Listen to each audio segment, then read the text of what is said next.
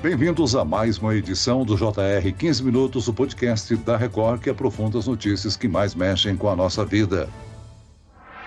O que o morador de um condomínio pode guardar em casa e o que ele não pode fazer? O incêndio que atingiu o prédio residencial em Campinas, no interior de São Paulo, levanta um debate para a convivência, segurança e as responsabilidades dentro dos edifícios. O local pegou fogo após um artefato explodir dentro de um cofre. No apartamento de um coronel reformado foram encontradas 111 armas de fogo, entre rifles, fuzis e espingardas, um alto número de munições e duas granadas. No país, de acordo com a Associação Brasileira de Síndicos Profissionais, são 700 mil condomínios e cerca de 70 milhões de moradores. Mesmo dentro de casa, o morador pode armazenar armas e explosivos em caso de irregularidade, o que pode ser feito por vizinhos e pela administração. E quais são as regras básicas para se viver num condomínio? O JR 15 Minutos de hoje recebe a presidente da Comissão Especial de Direito Imobiliário da Ordem dos Advogados do Brasil em São Paulo, Ana Lívia Ribeiro para discutir regras e a política da boa vizinhança dentro dos condomínios. Bem-vinda ao nosso podcast, doutora.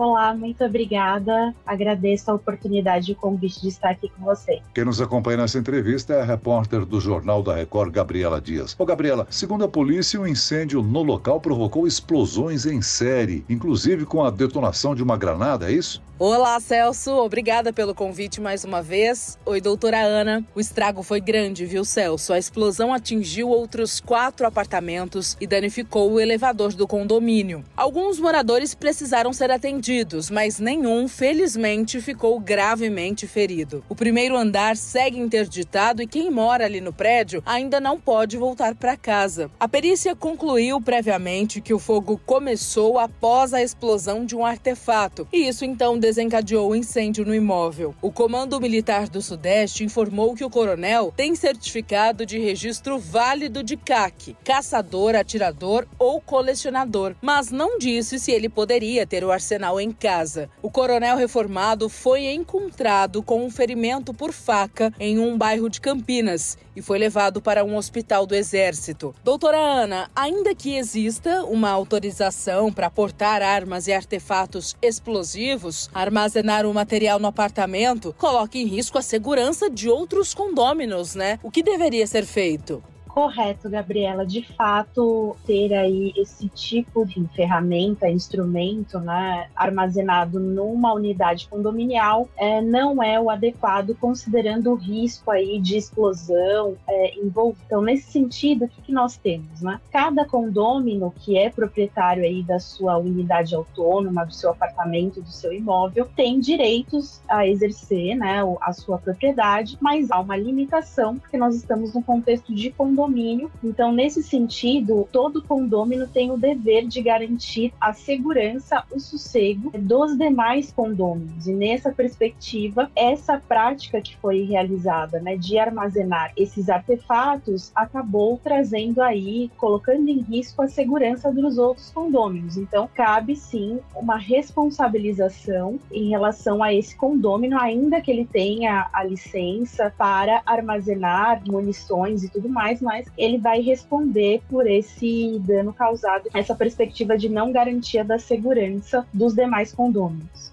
Agora, doutora Ana, mesmo dentro de casa, o morador de condomínio não pode fazer o que quiser. Existe um limite né, para o armazenamento de armas. E existem recomendações sobre como elas devem ficar guardadas, não é mesmo? Com certeza. O armazenamento precisa seguir as diretrizes, né, obviamente, das, das armas. E nesse caso, como havia esse risco né, de, de explosão, todo um regramento necessário em relação ao armazenamento disso. Então, acredito que é, numa unidade autônoma não seria o melhor local para armazenar né, esse material que tem risco explosivo. Inclusive, tenho que observar um regramento né, que o próprio Corpo de Bombeiros, a Defesa Civil, todo todos esses órgãos é, recomendam, né? E nesse caso, como é, se trata de um militar, com certeza tem conhecimento de todas as regras que devem ser cumpridas para que não se coloque em risco as demais pessoas que não só integram o condomínio, mas frequentam o condomínio. E quais outros outros objetos ou materiais não podem ser armazenados em um apartamento por questões de segurança. Nós temos a perspectiva, né, de, enfim, é, materiais, né, que, que envolvam aí, que decorram de atividades ilícitas, obviamente, porque é ilegal, então não podem ser armazenados. Esse contexto de armas de fogo ou outros tipos de armamento também, né, sem a, a licença devida e sem, obviamente, a guarda indicada, né, com todos os procedimentos, também ingressam nessa perspectiva. Os condomínios são espaços compartilhados onde os moradores convivem diariamente e as regras nesses ambientes são importantes para que essa convivência ocorra numa harmonia, né? Quais são as normas básicas de um condomínio? O interesse coletivo está acima do individual, não é mesmo? Correto. O que nós temos em termos de regramento condominial, a figura mais importante é a convenção de condomínio, na sequência o regimento interno, que são diretrizes né, de funcionamento, da utilização tanto das áreas comuns né, de todos os condôminos, quanto das áreas exclusivas, que são as unidades. Num segundo momento, nós temos a própria legislação, né, o Código Civil, enfim, todos os, os outros regramentos. Então, tanto a convenção quanto o regimento interno não podem ir contra a legislação nacional. E nesse sentido, de fato, o interesse coletivo ele vai prevalecer em relação ao individual. Obviamente que o direito de propriedade daquela unidade autônoma é, precisa ser preservado, mas ele vai sofrer limitações porque estamos no contexto de um condomínio. Então, de fato, o que prevalece é o interesse coletivo. Doutora Ana, essas normas orientam sobre os direitos e deveres dos moradores, mas o condomínio pode definir regras regras internas? Existe essa possibilidade né, de definição de regras internas em relação ao funcionamento, por exemplo, das portarias, da garagem, né, enfim, o trânsito ali de pessoas. Então, há essa possibilidade de regramento de todo o uso dessa área comum, uso de piscina, salão de festas, toda a parte de lazer, né? Há todo esse regramento que, como eu disse, obviamente não pode ir contra legislações nacionais, mas tem a liberdade ali de estabelecer esse regramento próprio. Uma das discussões mais comuns nos condomínios é sobre a criação de animais de estimação, né? O que, que diz a lei sobre animais em apartamento, doutora? Além disso, essas normas são válidas para a criação de bichos exóticos ou selvagens? No passado, nós tínhamos um contexto né, de convenções de condomínio proibindo né, a existência ali de animais e muitas vezes demandando a necessidade de que o condomínio ingressasse judicialmente para contestar isso e conseguir, enfim, ter ali é, o seu animal. Nós não temos aí uma vedação né, na legislação nacional, né, algo que vede a existência ali é, de um animal, é, e aí dentro dos parâmetros né, de um animal que nós falamos de estimação, então não há uma vedação. Né? Então, o que nós temos de tendência atualmente é a possibilidade de ter aí esses animais nos condomínios, desde que se observe um regramento relacionado aí ao porte,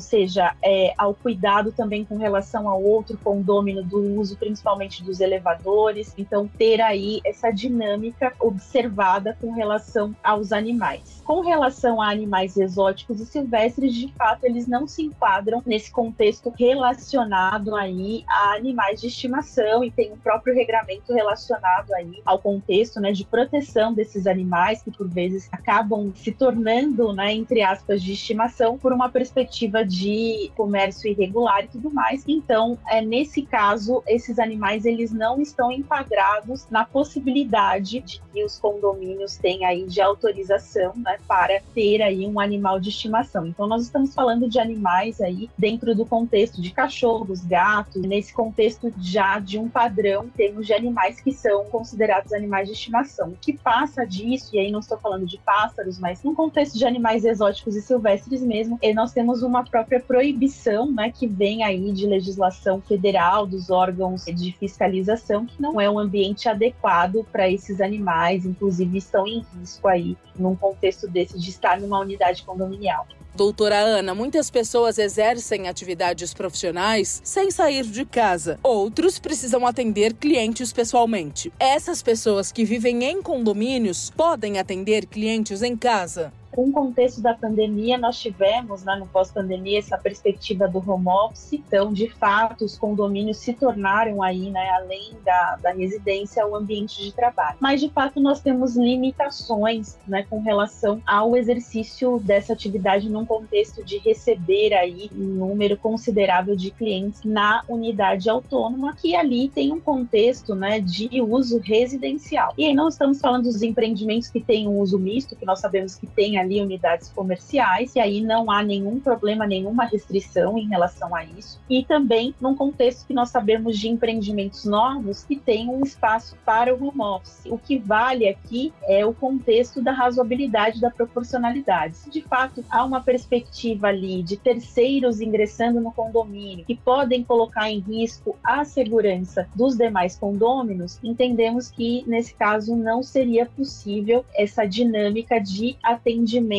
ao cliente, né? Não estou dizendo aí no contexto online, fato aí é outra dinâmica, mas um atendimento presencial que acabe trazendo ali é uma demanda considerável, né, de terceiros ingressando é no condomínio, entendo que nós temos aí um problema e um contexto aí que pode impactar, pode trazer inclusive é uma perspectiva de multa, enfim, para essa unidade que está exercendo essa atividade comercial que acaba trazendo riscos à segurança dos demais condôminos. O horário de silêncio é uma regra que deve ser seguida. Para alguns condomínios, há uma tolerância, enquanto para outros é zero. O desentendimento entre vizinhos por causa de barulho é bastante comum? Com certeza. Nós temos os regramentos internos, né, que indicam ali que se entende por razoável, né, e nós temos as legislações municipais que também indicam o horário em relação a, a que não se deve ultrapassar aquele horário no contexto de ruídos e tudo mais. Na perspectiva dos, dos condôminos, né, do condomínio, é preciso observar a regra. O que nós acabamos identificando é que essa dinâmica de conflitos acaba escalando a ponto de envolver aí judicialização mesmo, né, desse conflito entre é, condôminos. E aí é, nós não estamos falando apenas de ruídos relacionados a, a uma música, a um som alto, ou a alguma festa, ou algo nesse sentido, mas por vezes ruídos relacionados aí a transitar na sua própria unidade, a barulhos comuns ali da utilização do imóvel que acabam sendo realizados em horários de descanso e sossego. Agora, a janela de um apartamento, doutor, é uma área de uso restrito. A varanda é privativa. Os moradores podem pendurar objetos, roupas, estender roupas nessas áreas? Ou isso é determinado pelo regimento interno de cada prédio? No caso, nós temos aí, né, numa legislação civil geral, é, eventuais prejuízos que sejam causados ali, né, que decorram do seu próprio imóvel, serão de responsabilidade responsabilidade do proprietário. Então, a partir do momento em que eu acabo colocando um vaso ou mesmo pendurando algo e, e isso acaba trazendo prejuízo para terceiros que estão passando ali, né? Isso no, no, uso da varanda, como foi mencionado, o condômino, o proprietário, ele vai responder por isso. Isso é a legislação é, geral e nacional. Agora, no contexto dos condomínios, é de fato costuma-se ter uma vedação para evitar esse risco, né? De, de que seja aí, de que um terceiro que nada tem, que nenhuma relação tem com o condomínio, seja impactado, né? E de fato, esse contexto da utilização da varanda para essa perspectiva que acaba trazendo esse risco é, de causar prejuízos a terceiros, de fato, é, há uma proibição presente né, na convenção e no regimento interno dos condomínios. Agora, doutora, como explicar às pessoas menos conscientes que dentro de casa existem regras de boa vizinhança? Os vizinhos precisam ter educação e bom senso, mas a administração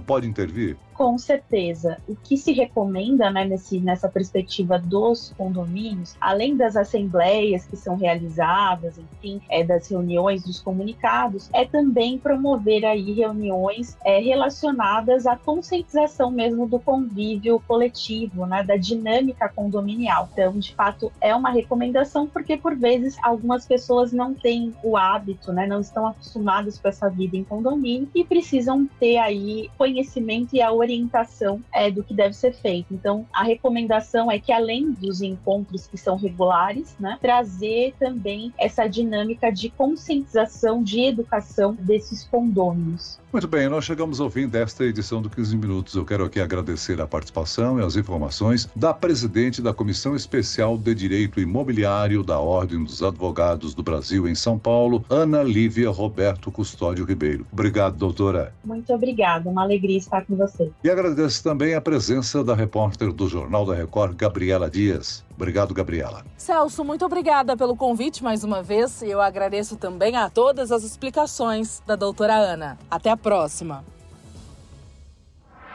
Esse podcast contou com a produção de David Bezerra e dos estagiários Fernando Russo e Isabela Santos. Sonoplastia de Marcos Vinícius. Coordenação de conteúdo, Edivaldo Nunes e Deni Almeida. Direção editorial, Tiago Contreira. Vice-presidente de jornalismo, Antônio Guerreiro. Você pode acompanhar o JR 15 Minutos no portal r7.com, nas redes sociais do Jornal da Record e nas principais plataformas de streaming. Eu, Celso Freitas, te aguardo no próximo episódio. Até amanhã.